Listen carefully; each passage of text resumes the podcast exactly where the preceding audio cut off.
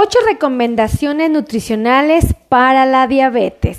Ese es el tema que vamos a platicar en esta transmisión. Así es que les pido a todos mis amigos que empiecen a compartir. Compartan, compartan, compartan porque el tema está impresionante, está increíble. Va a ser de gran utilidad para toda la comunidad y por eso les pido compartan, compartan, compartan, compartan, compartan. Vamos a hablar justo de estas ocho, ocho recomendaciones porque ustedes me la pidieron en la transmisión anterior. Me dijeron, doctora, denos las mejores recomendaciones para el control de nuestra diabetes porque queremos preservar la salud. Y déjenme decirles que existen tres pilares. Sí, existen tres pilares para el manejo de la diabetes. Tres cosas que ustedes pueden hacer para garantizar la salud aún vivamos con esta enfermedad. Déjenme decirles que afortunadamente eh, cuando una persona tiene un apego a su dieta, hace ejercicio y se medica correctamente, obtiene resultados tan extraordinarios que le dan la oportunidad de poder envejecer sin complicaciones. Es decir, no tenemos por qué razón tener diabetes y pasar por historias aterradoras como la ceguera, el daño renal, las neuropatías o la amputación. Está a nuestro alcance poder controlar nuestros niveles de glucosa y evidentemente poder llegar a ser abuelitos muy, pero muy sanos. Es completamente a nuestro alcance. Déjenme decirles que eh, eh, puede ser cuando un paciente tiene un apego a la dieta, al ejercicio y a la medicación, puede ser satisfactoriamente controlado, ser un paciente perfectamente controlado. Déjenme decirles que estas modificaciones van a variar dependiendo, o sea, la dieta en específico va a variar dependiendo de la edad del paciente, de la actividad que el paciente esté haciendo, de la presencia o no de obesidad, eh, precisamente de la presencia o ausencia de complicaciones. O sea, no podemos usar la misma estrategia para una persona que solo tiene diabetes que una estrategia para una persona que tiene diabetes y daño renal. Son completamente diferentes, ¿ok? Ahora, Déjenme decirles, ojo en esto, pongan mucha atención y que quede muy claro este concepto. Ningún paciente puede ser tratado satisfactoriamente a menos de que siga una dieta.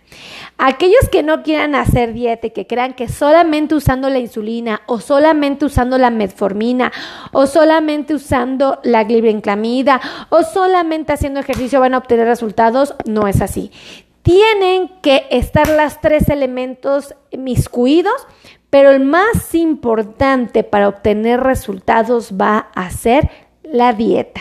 Ahora, déjenme decirles que tenemos metas, metas muy específicas para nuestros pacientes que viven con diabetes y que quieren preservar la salud. Es muy fácil de obtener pero es muy importante que precisamente las conozcan. Así es que compartan, compartan, compartan, compartan esta transmisión. Y yo les quiero pedir que me hagan favor de decirme si están pudiendo escribir en la cajita de los comentarios, porque aquí en la aplicación me aparece que no. Entonces, no sé si no está actualizada la aplicación. Si, ay, Gabriela, Gabriela por aquí. ¡Eh! Gaby, bienvenida. Muchísimas gracias por estar aquí. Juan Contreras también está conectado. Armita Cantú, Irene Cachón, Chacón, Javier. Bienvenidas a la transmisión. Sí, estamos transmitiendo en vivo y sí me están viendo. Eso. Compartan, compartan, compartan, compartan, compartan, compartan, compartan. ¿Vale? Ahí les va. Vamos a hablar de las metas. Fíjense. Las ocho recomendaciones nutricionales para los diabéticos. Las dietas deben de ser nutricionalmente adecuadas. Principalmente tenemos que tener una ingesta reducida y espaciada de los carbohidratos. No están prohibidos los carbohidratos en la dieta, aún sabiendo que los carbohidratos van a ser los que me van a subir el azúcar. ¿Escucharon esto? Nosotros sabemos perfectamente que los carbohidratos suben los niveles de glucosa en la sangre y aún así no los restringimos. Sugerimos una ingesta reducida y sugerimos espaciados eh, su consumo, es decir, consumirlos de manera eh, espaciada, ¿ok? Por eso es que a veces recomendamos hacer tres comidas al día o inclusive hasta cinco, depende de la condición de cada paciente. Ahora, deben de tomar en cuenta un dato importante. Desde un punto de vista histórico, la nutrición imponía regímenes restrictivos y complicados. Esto ya no es así. En la actualidad, amigos, esto ya no es una realidad. No tenemos por qué restringir a nuestros pacientes, tenemos que orientarlos, tenemos que enseñarles, tenemos que transmitirles conocimiento que durante años ha estado aquí. ¡Ah! ¿Quién nos regaló 75 estrellas? Oh my God, ¿Quién fue el emisor de esas maravillosas 75 estrellas? Porque ¿qué creen que no me aparece aquí en la plataforma? Oh, por Dios, ¿quién fue? El bondadoso. Gracias por las 75 estrellas. A ver si ahorita me aparece el emisor de estrellas. Creo que fue Gabriela Gabriela. Creo que sí, no tengo la certeza. Gaby, hazme saber si fuiste tu corazón, porque aquí dice emisor de estrellas, pero mm, como estoy usando una plataforma diferente, no está como muy actualizada. Gracias a los emisores de estrellas de verdad. Fíjense, súper importante. Desde un punto de vista histórico, la nutrición imponía regímenes restrictivos y complicados y esto ya no es así, gracias a Dios. Ya se contempla el uso de azúcares y se busca modificar y controlar otros factores que influyen en el control, como son la hiperlipidemia y la hipertensión. ¡Ah! Los doctores ya no nada más estamos vigilando los niveles de glucosa en la sangre de nuestros pacientes. No, también ya estamos vigilando los niveles de colesterol, triglicéridos de colesterol malo como el LDL y del colesterol bueno como el HDL. También estamos vigilando el ácido úrico, estamos vigilando la función renal y estamos vigilando la, eh, ahora sí que la orina. Esto y otras cosas más estamos vigilando, pero vean y fíjense ese detalle todos y cada uno de nosotros, de los profesionales de la salud, estamos vigilando muchos detalles. Además, estamos observando la presión arterial, porque se ha relacionado o se ha vinculado que es muy común que un paciente que tenga diabetes en el transcurso de la enfermedad pueda desarrollar problemas con la presión increíble, ¿no? Entonces, esto es bien importante que ustedes lo sepan para que estén al pendiente de su salud y cuando vayan con un doctor sepan que estamos vigilando muchas cosas, no nada más sus niveles de glucosa, amigos, estamos vigilando otras cosas más. ¿Por qué nos preocupan los triglicéridos? Porque cuando un paciente come demasiada azúcar, ingiere más de la que necesita, el cuerpo la convierte en, ¿qué creen? En triglicéridos. Sí, el cuerpo convierte el azúcar en grasa, en triglicérido. Por eso es tan importante, pero tan importante estar observando todo. Por eso hacemos estudios completos, porque tenemos que estar al pendiente y vigilar con precisión que nuestro paciente esté bien, ¿no? Ahora, Fíjense, ahí les van las recomendaciones nutricionales. Son ocho recomendaciones que les voy a dar y que les voy a pedir que compartan, compartan, compartan. ¡Ah! Alguien más nos regaló 100 estrellas. Oh my God, ¿quién fue? Ay, amigos, gracias a los que nos están regalando estrellitas. De verdad, muchísimas gracias a los emisores de estrellas. Estoy usando una plataforma nueva para, para poder eh, hacer las transmisiones y esta, esta plataforma como que no está muy eficiente porque no me notifica quién fue el emisor de estrellas. Háganme saber, escríbanme aquí, yo fui quien le regaló estrellitas y miren, yo se los agradezco infinitamente. Besos a los que me regalaron estrellas. Me regalaron estrellitas, 174 estrellas. 174 estrellas son las que yo recibí. Sí, de mis amigos. Gracias, los quiero mucho. Que Dios los bendiga los multiplique esas estrellas en su hogar. De verdad, muchísimas gracias. Recomendaciones nutricionales. Recomendación número uno. Vence, como no tengo efectos. Eso. Su doctora Melissa loca, discúlpenla. Uno. Las proteínas deben de comprender del 15 al 20% de las calorías por día. ¿Qué hubo? ¿Qué hubo? ¿Qué hubo? ¿No les sorprende esto? A mí me sorprende muchísimo. Las proteínas deben de comprender del 15 hasta el 20% de las calorías por día. No podemos comer proteínas de manera desproporcional, desajustada y así súper intensa porque no debe de ser así, amigos. 276 estrellas.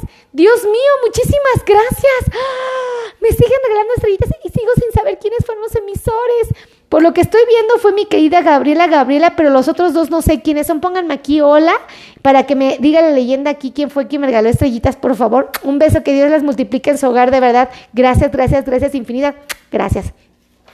Fíjense, las proteínas deben de comprender del 15 al 20% de las calorías por día y en pacientes que tienen un daño hepático, perdón, nefro, eh, un daño renal, ¿ok? Porque ah, la doctora me loca.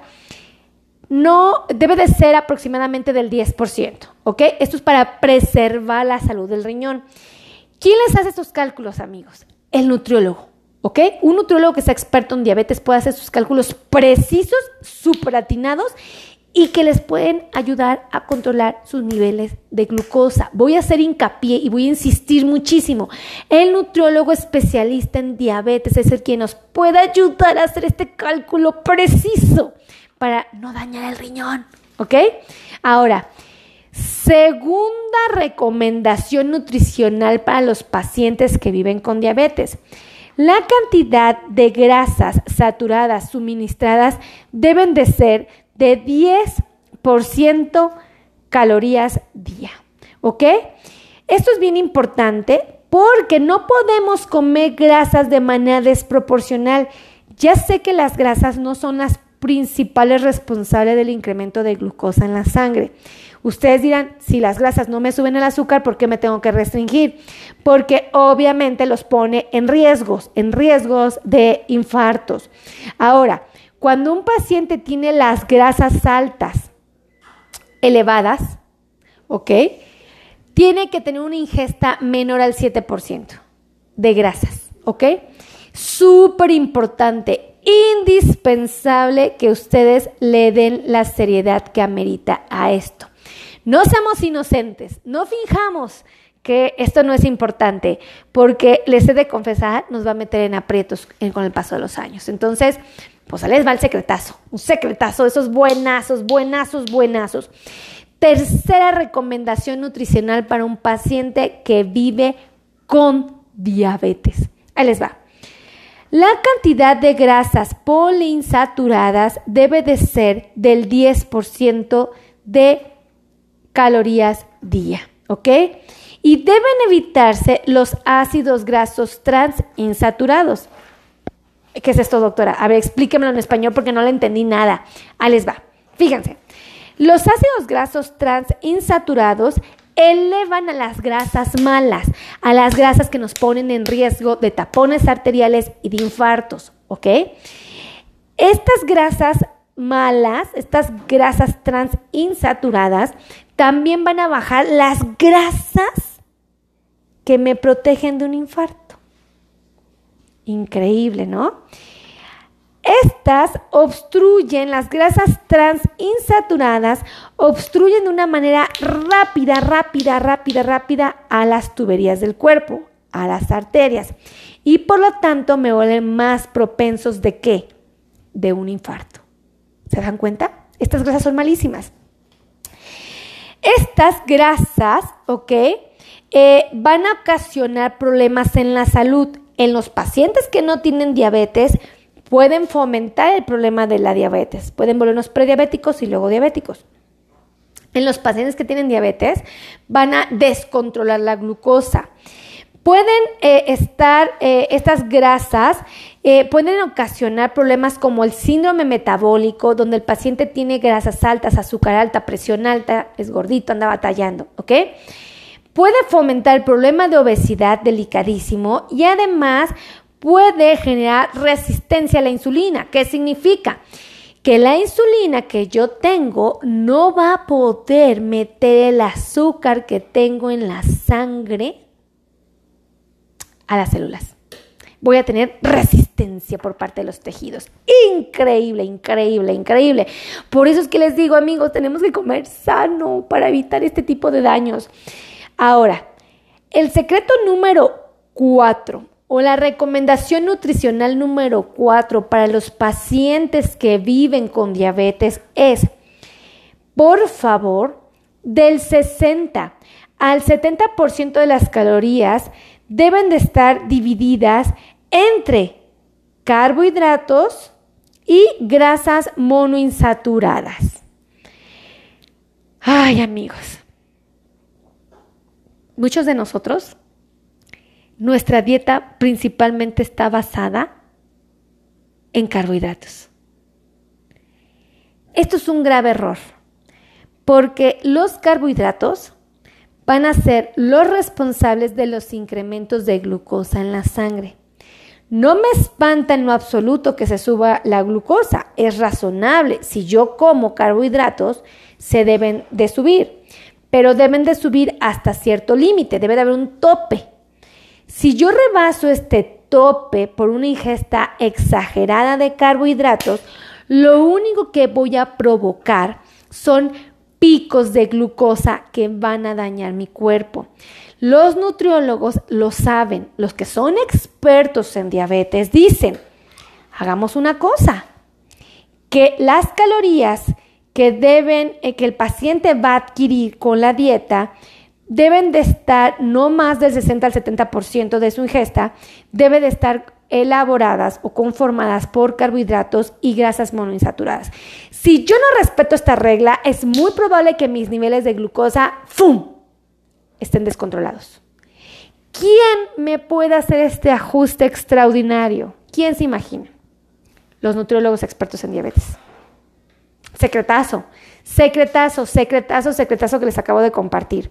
Ahora, la recomendación número 5 que les quiero hacer y que puede ayudar mucho a que ustedes no se sientan restringidos, que se sientan limitados, a que se sientan tristes, a que ustedes se sientan eh, deprimidos o se sientan aislados porque no pueden comer azúcar, y digo entre comillas azúcar, es que si ustedes quieren prepararse un postre, quieren tomarse un té, quieren tomarse un café, quieren tomarse una bebida que les sepa dulce, ustedes pueden aprovechar y consumir endulzantes, eh, obviamente no calóricos, ¿ok? Endulzantes que propiamente no les ofrezcan ni calorías ni azúcar, es decir, que no les disparen sus niveles de glucosa en la sangre. Increíble esto, increíble. ¿Lo pueden hacer de vez en cuando? Sí, no hay problema. ¿Qué deben de estar atentos? En lo que deben de estar atentos es que en su paladar deben de tratar de buscar que él empiece a disfrutar la comida sin azúcar. ¿Ok? ¿Qué significa? Si yo ya me acostumbré a tomar el agua de limón con mucha dulzura, aún sea con un sustituto de azúcar, yo debo de buscar la manera de ponerle menos y menos y menos y menos y menos y menos y menos y menos y menos, hasta que un día ya no lo necesite. Si yo a mi café me gusta ponerle un, dos sobrecitos de, de esos sustitutos de azúcar, lo que voy a hacer es que me voy a entrenar para que le empiece a poner menos azúcar. En lugar de un sobre, de dos sobres le voy a poner uno, luego medio sobre, luego un cuarto de sobre y finalmente nada de sobre. Y voy a empezar a disfrutar mi café muchísimo. Eso es algo que tenemos que hacer la comunidad que vive con diabetes con el objetivo de empezar a disfrutar la dulzura. Yo les he platicado el caso de que pues yo antes cuando escuchaba a mis abuelitos o alguna persona adulta decir, ay, está bien rico este durazno, yo decía, ay, qué ridículos, o sea, Qué exagerados, pues sí está rico, pero no tampoco es una cosa exquisita. Bueno, pero porque yo tomaba o comía cosas muy azucaradas, entonces yo no valoraba al durazno. Para mí decía, pues sí está dulce, pero ahí también no sean ridículos, qué exagerados, ¿no? Y cuando empecé a dejar de comer cosas dulces, empecé a decir, wow, este durazno es exquisito. Y miren qué chistoso, porque mi esposo y yo el otro día decíamos, ¡Ah, Melissa, no manches, prueba este durazno, está exquisito. Y me reí mucho y dije, mi amor, ¿te acuerdas cuando te imaginaste que ibas a poder decir wow, este durazno está exquisito. Nunca, porque comíamos cosas tan dulces antes que pues un durazno. Y ahorita decimos, está increíble este durazno. O las fresas, amigas, ay no. Las fresas, increíble, increíble el sabor de las fresas. Entonces, fíjense qué tan importante es aprender a utilizar estos endulzantes artificiales o sustitutos de azúcar, no calóricos, no nutritivos, que no ofrecen carbohidratos, sin problema. Los puedo empezar a usar, pero tengo que usarlos con estrategia, no así de, ah, sí, sí, sí, un montón. Yo antes le echaba, por ejemplo, a mi jarra de agua 12 sobres, ¿no? Una jarra, claro, de dos litros y medio. Pero, pues ya actualmente, pues ya me tomo el agua natural y la disfruto tanto como no tienen una idea. Tanto que digo, yo nada más les paso el tip, yo nada más les paso el secreto para que ustedes pues lo tomen en cuenta y pues justamente pues busquen la manera de entrenar su paladar poco a poco. Yo sé que a muchos nos gusta, nos gusta las cosas dulces, pero ¿qué les parece si empezamos a disfrutarlas sin tanta azúcar, ¿no? Digo, vale la pena, ¿no? Ahí les va, secretazo. Ahora, secreto número o recomendación número 6, eh, nutricional para los pacientes que viven con diabetes. Compartan, compartan, compartan y no sean envidiosos, compartan esta información. La recomendación número 6 es, se recomienda ingerir 35 gramos al día de fibra y menos de 3.000 miligramos día de sodio. Aquí voy a hacer hincapié y voy a resaltar este punto porque muchas personas no entienden el valor de la fibra cuando se tiene diabetes. Ahí les va. Quiero que se imaginen, híjole, voy a agarrar un Kleenex, que cuando ustedes comen fibra se están comiendo este Kleenex. Voy a poner uno para que sea más fácil porque va a ser un lío. Se están comiendo un, bueno, no, ¿verdad? Ridículo, pero imagínense que, que cuando ustedes se comen la fibra que encuentran en los vegetales, aclaro, la fibra la encuentran en los vegetales, cuando ustedes se comen un vegetal, la fibra del vegetal pasa, llega al estómago y ¿qué creen que hace? Sorprendente. Espera a que lleguen los carbohidratos. Imagínense que ese es un carbohidrato, se lo comen, el azúcar, y hace esto. Lo envuelve. Ya que quedó envuelto el carbohidrato, como ya se empezó a fusionar la fibra con el agua que hay en el estómago, en el intestino, se infla. Primero desciende y luego se infla. ¡Fum! ¿No? Y como se infla, empieza a ocupar espacio tanto en el estómago como en el intestino. Y ahora está inflada. ¿Y dónde creen que está el azúcar? Atrapada, atrapada en el centro de la fibra. Y entonces esta azúcar sí va a ser absorbida sí va a ser llevada al torrente sanguíneo y sí me va a subir mi nivel de glucosa, pero escuchen esto. La fibra hace que sea muy lento su paso del intestino a la sangre. Muy lento su paso. Entonces va a permanecer más tiempo aquí y menos tiempo en la sangre y entonces no se va a subir así ¡fum! hasta el cielo. No, se va a subir lento así, lento, lento, lento, lento, lento, lento, porque sale poquito, poquito, poquito, poquito, poquito de azúcar. La fibra, amigos, es una herramienta valiosa cuando tenemos diabetes.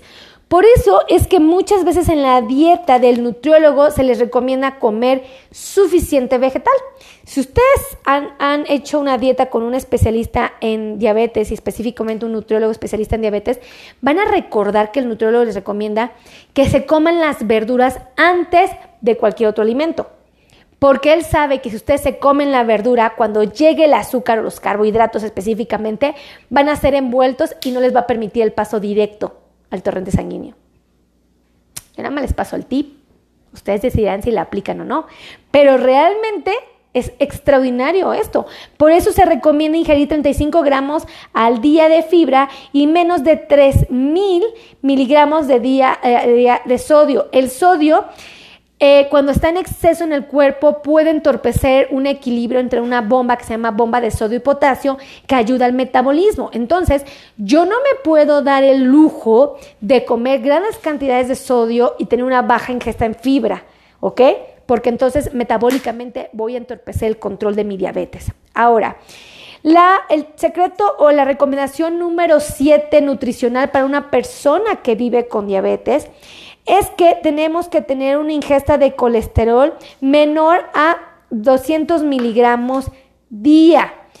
Aquí voy a resaltar este punto. Recordemos que el colesterol es una grasa, ¿ok? Y esta grasa tiene la oportunidad de estar viajando en el torrente sanguíneo.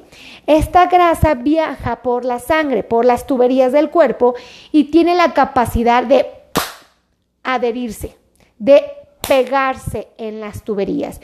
Y si se pega y tapa una arteria tan importante como la del corazón que provoca infartos. Fácil. Muy sencillo de entender. Por eso es que los nutriólogos están muy al pendiente del consumo del colesterol en nuestras dietas, porque ellos temen que inocentemente nosotros ingeramos mayores cantidades, aparte de las que el cuerpo produce, y nos metan aprietos. Entonces, hay que estar al pendiente. Ahora, voy a darles la recomendación número 8 nutricional para los pacientes que viven con diabetes. El consumo del alcohol es peligrosísimo. No solo porque el alcohol nos aporta carbohidratos cuando se acompaña de una bebida azucarada. Un tequila con square, un square, no, un refresco con azúcar, pues no solamente es la bebida alcohólica la que me va a ofrecer calorías, sino que además le metí una bebida con carbohidratos, con azúcar, que se va así a disparar mi nivel de glucosa y que me va a meter en líos. Sé que es muy rico, a mí me encanta el tequila con Square, pero la verdad si me lo tomo, me lo tomo con un Square Light, ¿no? Para que no me haga tanto daño, ¿no? Porque ya sé que es una ingesta importante de calorías, ¿no? Bueno, ahora, ¿por qué es peligroso para la comunidad que vive con diabetes? Porque el alcohol genera crisis hipoglucémicas. Es decir, nos provoca un bajón de glucosa tan acelerado que puedo confundir con el estado de borrachez, no darme cuenta, no atenderla y obviamente ponerme en riesgo de perder la vida. Si yo no tengo suficiente azúcar en la sangre, mi cerebro puede dejar de trabajar. Si yo no tengo suficiente azúcar en mi corazón, el músculo que se contrae no tiene azúcar para, para mantener vivo el corazón, se para el corazón. Ajá. Entonces, el problema del alcohol no solamente es que lo voy a acompañar frecuentemente con azúcares o carbohidratos o con bebidas azucaradas, sino que además provoca una condición de altísimo riesgo que se llama hipoglucemia. Es decir, un bajón de glucosa tan acelerado que puede poner en riesgo mi vida. Por eso es que el alcohol se vuelve peligroso en la comunidad que vive con diabetes y es algo que tiene que quedar clarísimo. Ahora, no lo voy a satanizar porque el alcohol ocasionalmente y acompañado de alimentos probablemente no me meta en aprietos tan severos. Pero la gran mayoría cuando agarramos la fiesta no se nos vuelve prioridad el comer, no se nos vuelve prioridad estar vigilando nuestros niveles de glucosa y ahí es cuando podemos darnos un verdadero susto. Así es que si a ustedes les gustó esta transmisión, por favor, compartan, compartan, compartan, compartan, compartan esta transmisión. Y les quiero pedir que si tú vives en, eh, eh, en, Colombia, en Venezuela, en Argentina, en Perú, en México, si tú vives en, en Chile, si tú vives en España, vives en Italia, vives en Canadá, vives en Estados Unidos, lo compartas. En cualquier parte del mundo en que estés, dime qué país no mencioné y compártelo. Compártelo, compártelo, compártelo. Escríbeme aquí abajito donde lo compartiste este video. Y si tú quieres que yo te siga hablando de estos temas interesantes, hazme saber de qué tema quieren que les hable. Irene me, me pidió que hablemos de la sandía. Vamos a hablar de la sandía, claro que sí. De lo que ustedes me pidan, escríbenme aquí abajito y yo con mucho gusto. Y para todos aquellos que quieran contactar a un profesional de la salud para ayudarlos a controlar la diabetes, tenemos un equipo de trabajo maravilloso y les voy a dar los teléfonos. 55 82 16 24 93 es el número de WhatsApp. Número de oficina 55 90 01 19 99 y el otro teléfono es el 55 26 51 6107. No hay excusa, no hay pretextos. En cualquier parte del mundo hay profesionales que nos pueden pueden ayudar a preservar los niveles de glucosa. Pórtense bonito, los quiero mucho, que Dios los bendiga y nos escuchamos en la siguiente transmisión.